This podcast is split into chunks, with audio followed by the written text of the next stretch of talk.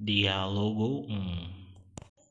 1 Excuse me, are children set free? Yes, there are. Please sit down. Thanks. Dialogo 2 I am Max, and she is. We're Canadian. Are you on vacation? Yes, we are. How about you? We are not on vacation. We are students. Dialogo 3 Are you American? No, we aren't. We aren't from the US. Oh, are you from Japan? No, we aren't. You are American and you are Japanese. Where are you from?